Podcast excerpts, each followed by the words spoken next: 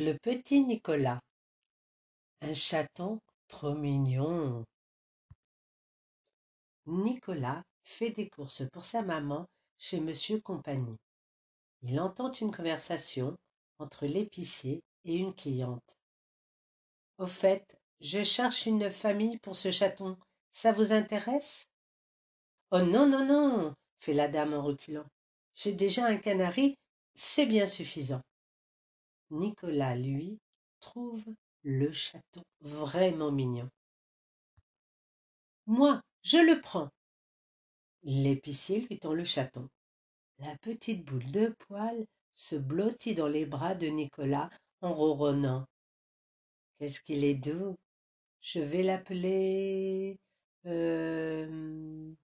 Son regard se pose sur le bocal de bonbons posé sur le comptoir. Bonbons? Très bien, dit Monsieur Compagnie. Mais tu es sûr que tes parents accepteront d'avoir un chat à la maison? Certain, affirme Nicolas. J'ai hâte de voir la tête de maman quand elle le découvrira. Un peu plus tard, quand la maman de Nicolas aperçoit le chaton en train de faire ses griffes sur le canapé du salon, elle en fait une drôle de tête. Pas question de le garder, se fâche-t-elle. Je t'ai déjà dit mille fois que je ne voulais pas d'animaux à la maison. C'est pas juste, proteste Nicolas. Je suis sûr que les parents de mes copains diraient oui, eux. Dans ce cas, tu n'as qu'à aller leur donner. Nicolas explique la situation à Louisette. Bien sûr que je vais m'en occuper, se réjouit-elle. Il faut juste que je demande à ma mère si elle est d'accord. Quelques secondes plus tard, Nicolas entend la maman de Louisette crier C'est hors de question. Dépité, il se rend chez Alceste. Je ne sais pas trop, hésite le garçon. Au même moment, Bonbon saute sur une chaise et attrape la tartine de confiture d'Alceste. Il se régale. Hé ma tartine râle Alceste. Il n'est pas gêné, ton chat. Nicolas file alors chez Eudes. Il est terrible, pas très musclé, mais chouette quand même. Je le prends. Et tes parents, ils ne vont rien dire? demande Nicolas. Mes parents, ils font ce que je veux, lâche Eudes en gonflant le torse. Le soir venu, Nicolas est à table quand quelqu'un sonne à la porte. Son papa va ouvrir. Sur le perron se tient Clotaire. Il a le chaton dans les bras. C'est Eudes qui me l'a donné, explique-t-il. Mais j'ai été puni. Alors, je n'ai pas le droit de le garder. Le père de Nicolas revient dans la cuisine avec Bonbon. Regardez ce que Clotaire nous propose d'adopter. C'est une bonne idée, non? dit-il en câlinant le chat. En voyant le regard noir de sa femme, le papa de Nicolas change d'avis. Euh, en fait, euh, non, je me trompe. C'est une mauvaise idée. Le lendemain, Nicolas fait triste mine. Il reprend le chemin de l'épicerie de Monsieur Compagnie pour lui rendre le chaton. Ses copains l'accompagnent. Monsieur Compagnie ne pourra pas le garder dans sa boutique. Il va le mettre à la fourrière, c'est sûr, prédit Rufus. Pauvre bonbon, se désole Louisette. Il faut trouver une autre solution. Je le prendrai bien chez moi, soupire Geoffroy. Seulement, mes parents n'acceptent que les animaux de race, et celui-ci est un simple chat de gouttière. Attendez s'écrie soudain Louisette. J'ai une idée. Et si on l'installait dans la cabane du terrain vague? Aussitôt dit, aussitôt fait. Le chaton se retrouve bientôt dans la cabane, installé dans un panier moelleux, avec une gamelle de lait et même un pot de confiture apporté par Alceste.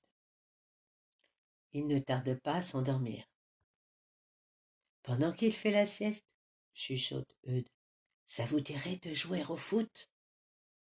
Les garçons ont à peine le dos tourné qu'un chien du quartier, flairant la présence du chaton, vient fureter autour de la cabane.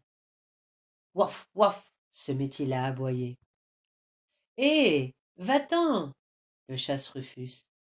Quand les amis retournent dans la cabane, plus de traces du chaton. À tous les coups, il a dû avoir peur et se sauver, dit Nicolas. Il ne doit pas être bien loin. Cherchons-le. Mais, une heure plus tard, les enfants n'ont toujours pas retrouvé Bonbon. Réunis sur le trottoir, Nicolas et ses copains sont bien embêtés. Tout à coup, Madame Chouquette, la boulangère, apparaît sur le pas de sa porte, un balai à la main. Allez, décarpie, dit-elle en chassant de sa boutique une boule de poil grise. C'est bonbon, crie Nicolas. Il était caché dans la boulangerie, comprend Alceste. J'aurais fait pareil. Bonbon, viens, bonbon, appellent les enfants. Le château n'en fait qu'à sa tête. Le voilà déjà reparti. Il file dans la rue, saute sur une poubelle, escalade un tronc d'arbre et hop, saute par-dessus le mur de l'école. La bande se précipite vers la grille, mais elle est fermée et il n'y a pas d'école aujourd'hui. Clotaire, perplexe, se gratte la tête. C'est une drôle d'idée d'aller à l'école sans y être obligé. Il doit être fou comme Agnan, ce chat. On n'a plus qu'à attendre demain matin, dit Rufus. Pauvre bonbon, soupire Nicolas. Il va passer la nuit tout seul.